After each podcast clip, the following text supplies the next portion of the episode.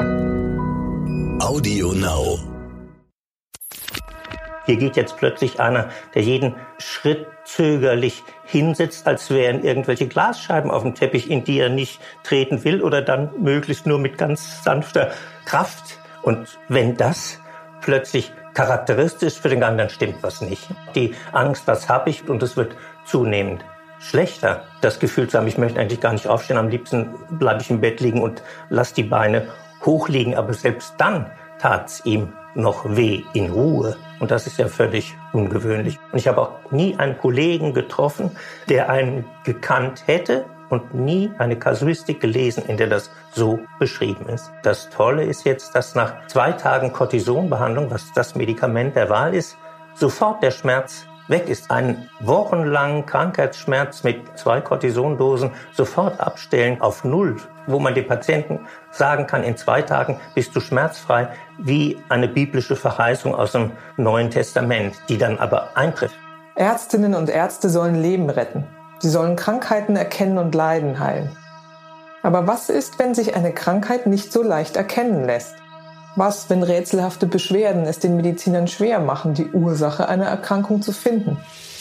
Dann kann man nur hoffen, dass man einen Arzt an seiner Seite hat, der dranbleibt, der nicht nachlässt, bis er sie endlich gefunden hat. Die Diagnose, der Stern-Podcast. Ich bin Annika Geisler, Ärztin und Redakteurin und beim Stern für die Rubrik Die Diagnose verantwortlich. Hier erzählen Mediziner von ihren ungewöhnlichsten Fällen. Dr. Hanno Scherf ist ein erfahrener Internist. Er war in Kliniken tätig, hatte 30 Jahre lang eine Praxis in Hamburg-Altona und ist inzwischen in Rente.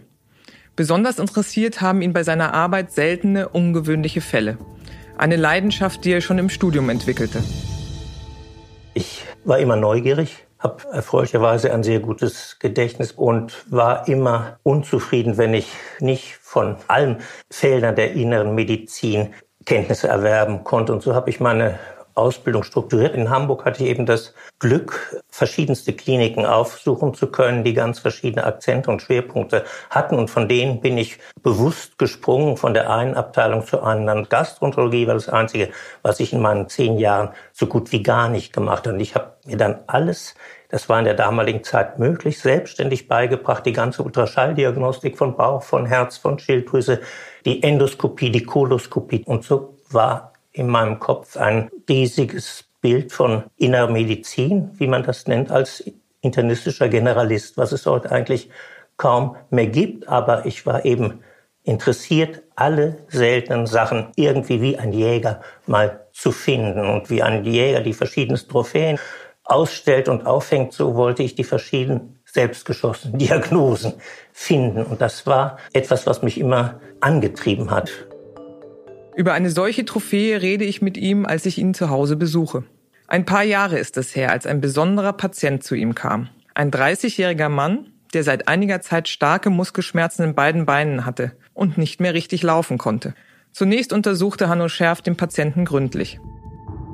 Ich habe ja meist Patienten nur einmal bekommen. Ich war kein Hausarzt, der sie dauernd betreut hat. Also war jeder etwas Neues und ich habe immer jeden von Kopf bis Fuß untersucht, jeden gefragt, was ist er von Beruf, jeden ausziehen, sich lassen, bis auf Unterhose und BH von angeschaut. Manchen war das zu viel, aber da sehen Sie dann bedeutsame Sachen und manchmal Schlüssel zu Krankheiten wie einen kleinen weißen Fleck am Hoden, sagt den keiner sieht, der der Schlüssel zur Unterfunktion der Schilddrüse ist, von der keiner wusste. Also man muss diese Sachen machen. Das habe ich auch immer so gemacht. Entsprechend muss jeder Patient neurologische Grundsätzlichkeiten machen. Aber wie hier jetzt einer kam und sagt, ich habe Muskelschmerzen als 30-jähriger Mann, der keinen Sport treibt, sich nicht bewegt, nichts Besonderes gemacht hat, aus heiterem Himmel plötzlich Muskelkater, Beschwerden zunehmender Art bekommt, da wird man eben der ersten Sekunde nachdenklich, wie kann das sein? Gut gewachsen, ohne anatomische Mängel. Und wie er mir dann schilderte, was ihm wie wehtut, habe ich dann erstmal gesagt, gehen Sie mir erstmal durch meinen langen Gang, dass ich mal sehe, wie Sie gehen. Und ich habe einen 25 Meter langen Praxisgang da gehabt, einen langen Schlauch. Und da sieht man bei den Patienten, was ist das Problem, ob sie Parkinson haben. Parkinson trippeln, ob sie vom Schlaganfall das Bein nachziehen, ob sie durch irgendwelchen Missminderwuchs äh, komisch gehen, an der Hüfte hinken oder so. Bei den jungen Leuten sieht man entweder einen elastischen Gang und hier geht jetzt plötzlich einer, der jeden Schritt zögerlich hinsetzt, als wären irgendwelche Glasscheiben auf dem Teppich, in die er nicht treten will oder dann möglichst nur mit ganz sanfter Kraft. Und wenn das plötzlich charakteristisch für den Gang, dann stimmt was nicht. Mhm. Der war ja vorher schon untersucht worden von anderen Ärzten und da waren auch Untersuchungsergebnisse schon da. Was, was war denn da angeguckt worden? Ob er Krankheiten des rheumatischen Formenkreises hat, das kann man mit Blutuntersuchungen machen. Die waren negativ gewesen. Man hat, weil er Schmerzen auch in den Füßen beklagte, die Füße geröntgt. Da war am knöchernen Skelett gar nichts. Es war überhaupt nichts auffällig, bis auf einen Entzündungswert, CAP, dass etwas im Körper nicht stimmt, der war erhöht, und eine mittelgradig erhöhte Blutsenkung. Also das sind zwei Marker, wo man sagt, etwas muss der Mann haben. Aber wenn er auch das nicht gehabt hätte, hätte ich gesagt, da muss was sein. So geht kein gesunder 30-jähriger Mann. Und dem ging es ja, glaube ich, so schlecht wegen der Schmerzen, dass der auch gar nicht mehr richtig schlafen konnte. Also der war richtig stark mitgenommen ja, davon. Ja. Ne? Und auch die Angst, was habe ich, wo es keinen Grund gibt und es wird zunehmend schlechter. Nicht? Und schon Angst zu haben, auftreten zu müssen morgens und das Gefühl zu haben, ich möchte eigentlich gar nicht aufstehen, am liebsten bleibe ich im Bett liegen und lass die Beine hochliegen. Aber selbst dann tat's ihm noch weh in Ruhe. Und das ist ja völlig ungewöhnlich. Und wenn einer vom Orthopäden, der ihn auch gesehen hat, Diclofenac kriegt und das drei Wochen nimmt und ein Schmerz geht gar nicht vorbei, dann kann das das nicht sein. Denn rheumatische Beschwerden lindert das zumindest und arthrotische Beschwerden durch Gelenkverschleiß auch. Aber bei einem 30-Jährigen gibt es keine Arthrose in aller Regel, wenn er nicht was ganz Seltenes hat. Sie haben ihn danach ja sehr umfassend körperlich untersucht. Was haben Sie sich da angeguckt? Alles von Kopf bis Fuß. Wie ich vorhin schon sagte, man zieht sich aus bis auf die Unterhose und wird vom Scheitel bis zur Sohle angeschaut, abgetastet, auch die Genitalien, was viele inzwischen gar nicht mehr wollen, wo ich auch dreimal äh, zeugungsunfähige Väter anhand ihrer kleinen Hoden, die ihnen gar nicht bewusst waren, gefunden haben. Das gehört einfach dazu, wenn man einen unklaren Patienten hat, obwohl die Öffentlichkeit es so nicht mehr sehen will. Mund, Beweglichkeit der Arme, Beine, Reflexe, Herztöne, Bauch abgetastet, Lymphknoten abgetastet. Also da ist nichts, was, und das in aller Schnelle. Das können Sie so schnell machen, wenn Sie geübt sind, dass Ihnen nichts entgeht. Es ist eine angelernte Routine, wo das Auge mitkreist und der Verstand mitkreist und zuschlägt wie ein, ein Raubvogel, wenn er irgendetwas sieht. Mhm. Sie haben auch ein EKG machen lassen, das hat also wirklich bis in die Tiefe geforscht. Muskeln ist ja, das Herz ist ja auch ein Muskel und das ist ein, den man als Internist leicht untersuchen kann mit EKG, wo man Auffälligkeiten sieht. Und es gibt seltene Muskelkrankheiten, wo auch EKG-Auffälligkeiten, Rhythmusstörungen oder Formauffälligkeiten des EKGs auffallen und einen auf einen Gedanken bringen können. Aber das war hier auch nicht der Fall. Auch alle Reflexe waren in Ordnung. Und der muskuläre Status, wie man Muskel sich anschaut, war völlig perfekt. Wie wenn ein Bildhauer sein Modell klassisch richtig malt und nicht einen verkümmerten Muskel aus irgendeinem Grund, ob er damals eine Polio als Kinderlähmung gab, das gibt's ja alles, wo man sofort sieht, hier stimmt was nicht. Und da muss was gewesen sein. Hat er alles nicht. Mhm. Die Gefäße haben Sie auch angeguckt. Ultraschall ja. macht vom Bauch. Ja, das ist ja ein Klacks, weil man da seltene Krankheiten leicht finden kann. Das gehört basismäßig fast dazu wie Abhören mit dem Stethoskop. Auch da Abhören, den Patienten in Seitenlage macht kaum noch einer, weil man nur da einen besonderen Herzfehler hört. Aus drei Kardiologiekliniken habe ich mal Patienten bekommen, die wurden als normal beschrieben, weil man das nicht machte, da nicht hinhörte, vergessen hat, dass man das tun soll. Schon ist ein wichtiger Zugang weg. Das sind einfach wichtige Sachen. Wie war das denn für Sie? Sie haben ihn umfassend angeguckt, Sie haben wirklich jedes Detail beachtet, aber keine Spur gefunden. Das ist ja, ja erstmal frustrierend, das oder? Das ärgert mich natürlich ganz besonders. Frustration in hohem Maße. Und äh, dann war noch Folgendes, dass er erzählt hat, er war, bevor das angefangen hat, im Urlaub mit seiner Familie gewesen und da 20 Stunden in allen zurückgefahren wieder. Da überlegt man, was kann das damit zu tun haben? 20 Stunden im Auto sitzen tun zwar viele, passiert eigentlich nichts. Man kann eine Thrombose kriegen, aber die sieht man und das ist es nicht. An beiden Beinen auch gar nicht. Aber am Balkan gibt es gelegentlich, dass man sich mit Trichin infiziert weil dort die Fleischbeschau nicht optimal ist, auf den kleinen Dörfern schwarz geschlachtet wird und das kommt dann in Würste, die die Touristen an der Adria als landestypisch essen und dann haben sie plötzlich eine Trichinose. Das kommt vielleicht in den letzten 20 Jahren drei, vier, fünf, sechs Mal vor, aber solche Fälle hatte ich auch im Kopf und dachte, kann es das vielleicht sein? Trichin sind sozusagen... Das ist ein Fadenwurm, der in Schweinen lebt, und durch nicht abgekochtes rohes Schweinefleisch in den Mensch kommt. Und diese Zysten entwickeln sich dann im menschlichen Darm, schlüpfen aus, werden zu Fadenwürmern, paaren sich und legen Tausende von Eiern, die dann über Lymphe und Blut sich im ganzen Körper verbreiten, hauptsächlich in der Muskulatur, weil die sauerstoffreich ist, ist das der beste Platz zum Überleben. Und da kapseln sich ein, bilden kleine Zysten und machen hauptsächlich Muskelbeschwerden. Und wenn sie im Herz auch sind, kann man an der Muskelbeteiligung des Herzens dann auch sterben.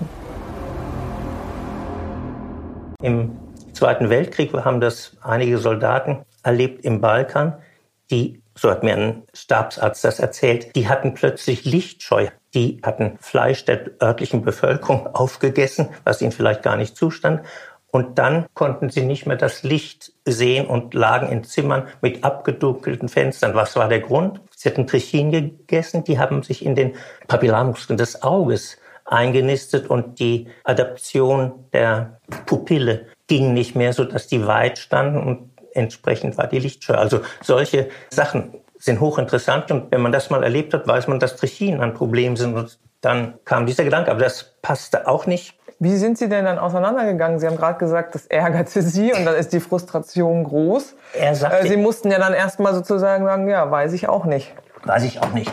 Äh, Zähneknirschen. Und dann kam aber erfreulicherweise sozusagen seine berufliche Verpflichtung. Er musste eine Woche irgendwas in der Schweiz äh, mit seiner Firma regeln, in die Schweiz fahren und kam danach zurück eine Woche später. Und in dieser Woche ist das Krankheitsgeschehen, was schon einen Monat ablief, weiter verschärft worden. Er hat plötzlich Fieber bekommen, hat Nachtschweiß bekommen, was ein typisches Zeichen wirklich für ernsthafte Erkrankungen ist und hat erstmals auch nicht nur Schmerzen in den Beinen gehabt, sondern kurz auch im Ellbogen. Da sah man zwar nichts, passiv konnte man seine Gelenke alle wunderbar bewegen, ihm selbst tat's weh, deshalb tat das nicht, aber jetzt war eine neue Marke des Ernstes eingetreten durch das Fieber und den Nachtschweiß. Dann muss man sofort sagen, ja, jetzt ist wirklich geboten, alles zu machen. Das wird nicht weggehen. Und dann habe ich aus der Verzweiflung gesagt, wenn ich, das war immer meine Regel, zu einer unklaren Krankheit gehört ein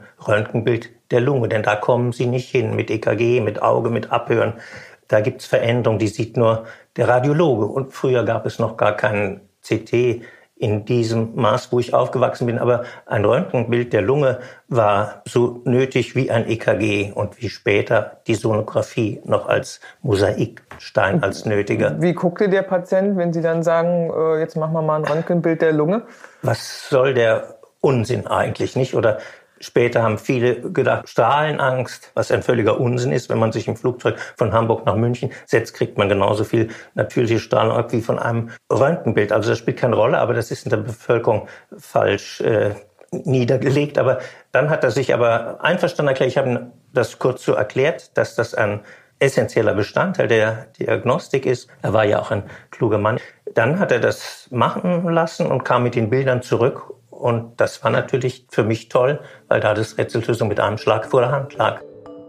Nochmal, Muskelschmerzen in den Beinen, seit Wochen. So stark, dass der Mann nur mühsam laufen konnte.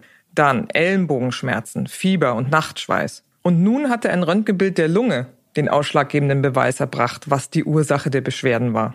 Wie konnte das zusammenhängen? Und welche besondere Krankheit war das? Die Lungenwurzel ist typisch verändert bei einer Sarkoidose, in dem durch Lymphknoten eine Struktur, die wie ein Schlauch sich darstellt, der das sich dann in den Herzbeutel weiter äh, verbreitert, weil an diesem Schlauch plötzlich kleine weiße Vorbuchtungen, Kügelchen zur Darstellung kommen, von denen dann auch ganz zarte weißliche Fäden, die sonst nicht im schwarzen Lungenbild drin sind, auftauchen. Das ist ein absolut typisches Bild für diese Krankheit. Und das hatte er gehabt und da war alles klar. Und da war jetzt das Tolle und das ist einerseits schön, dass man sagen konnte, er hat Sarkoidose. Aber die Sarkoidose ist eine so ungewöhnliche Krankheit, die alle Organe betreffen kann, in seltener Form, dass sie den meisten gar nicht so präsent ist. Lungensarkoidose ist Handwerkszeug des Lungenarztes, aber dass die Sarkoidose das Auge befallen kann, die Ohrspeicheldrüse befallen kann,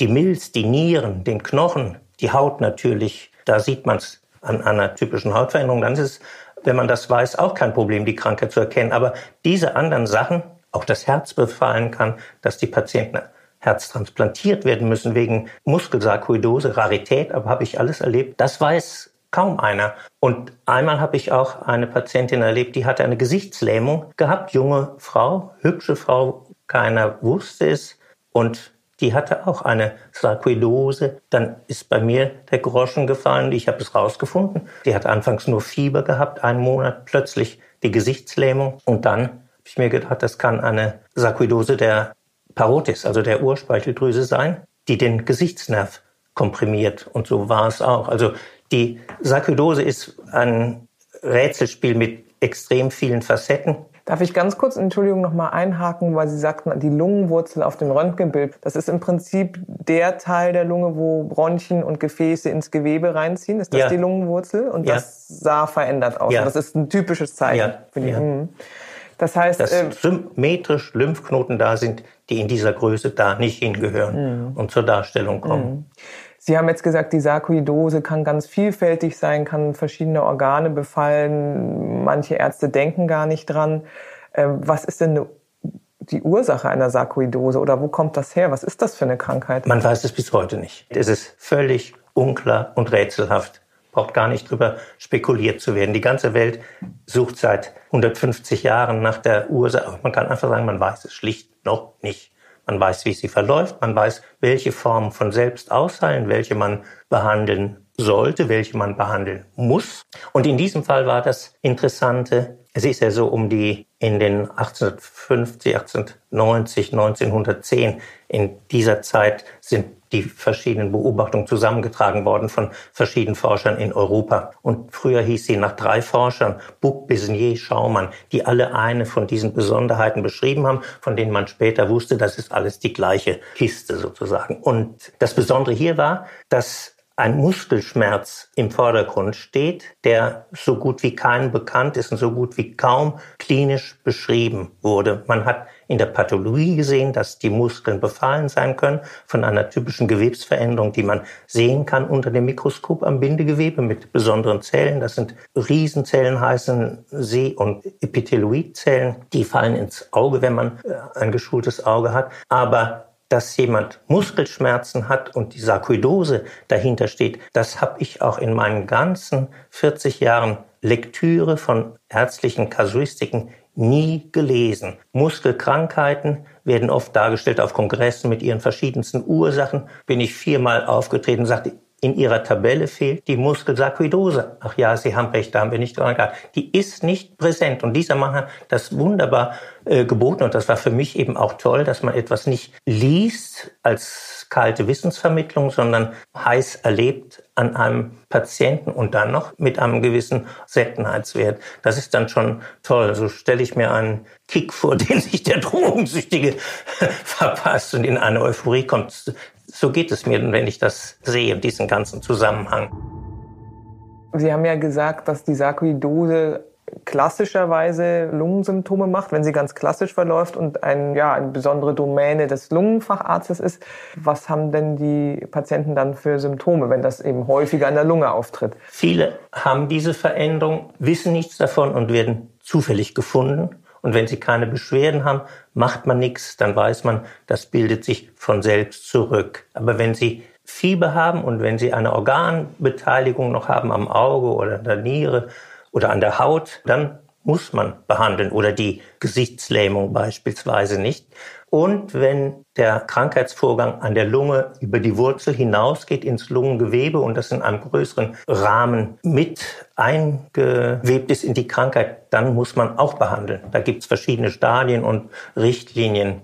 Also das hängt davon ab. Aber in diesem Fall hier mit den Muskelschmerzen, mit Fieber, mit Nachtschweiß, da gab es keine Diskussion, dass man das muss. Und das Tolle ist jetzt, dass nach zwei Tagen Cortisonbehandlung, was das Medikament der Wahl ist, sofort der Schmerz weg ist. Das gibt es in der inneren Medizin nur noch bei zwei anderen Krankheiten, dass sie einen wochenlangen Krankheitsschmerz mit zwei Cortisondosen sofort abstellen können auf Null, wo man den Patienten sagen kann, in zwei Tagen bist du schmerzfrei, wie eine biblische Verheißung aus dem Neuen Testament, die dann aber eintrifft zur Verblüffung der Patienten. Und das habe ich oft erlebt und ich habe am Schluss, wo ich nur noch spaßeshalber Medizin machte, vertretungsweise bei vier seltenen Fällen gesagt, ich verdiene an dieser Sache gar nichts, wovon Sie schon anderthalb Jahre von Arzt zu Arzt hüpfen.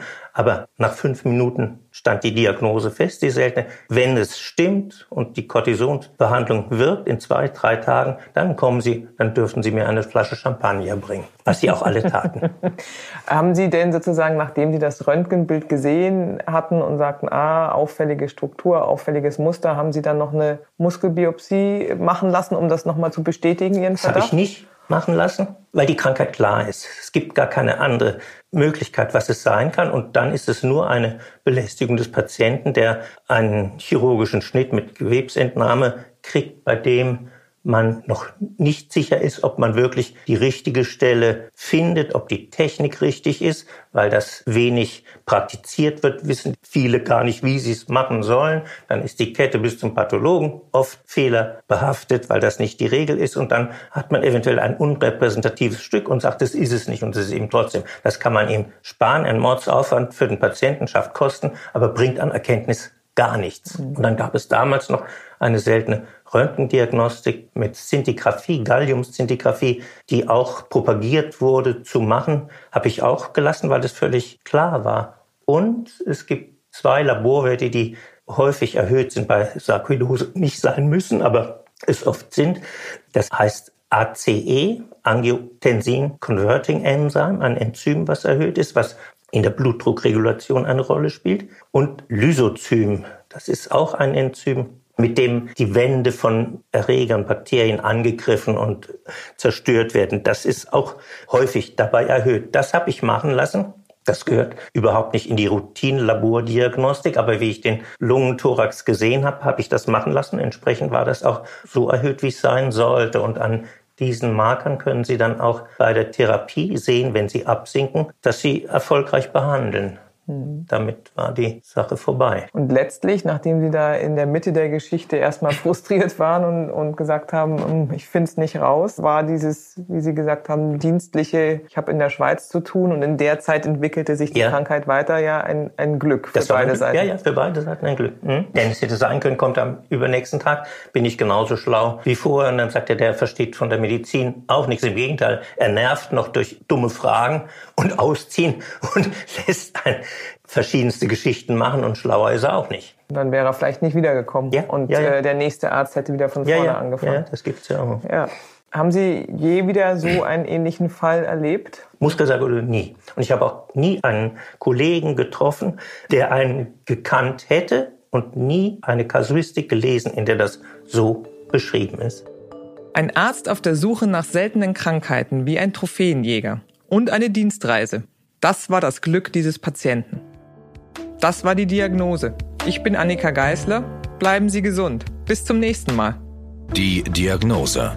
Der Stern Podcast. Alle zwei Wochen neu auf AudioNow und stern.de. AudioNow.